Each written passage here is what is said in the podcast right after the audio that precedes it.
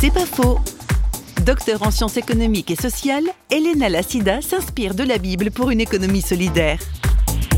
J'essayais de mettre en avant une dimension de l'économie qui est très liée à une dimension relationnelle. L'économie, par exemple, qui permet de créer pas seulement des relations de contrat, mais aussi des relations d'alliance, qui n'est pas seulement une sécurité face à l'avenir, mais l'économie qui permet de vivre cette expérience d'incertitude et de promesse de quelque chose qu'on ne connaît pas et qui va arriver.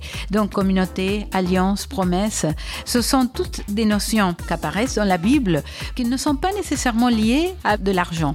Moi, mon idée, ce n'était pas d'aller voir ce que la Bible disait de l'économie monétaire, mais je mets en dans l'économie des dimensions qui sont profondément humaines et qui ne sont pas nécessairement liées à l'échange de monnaie.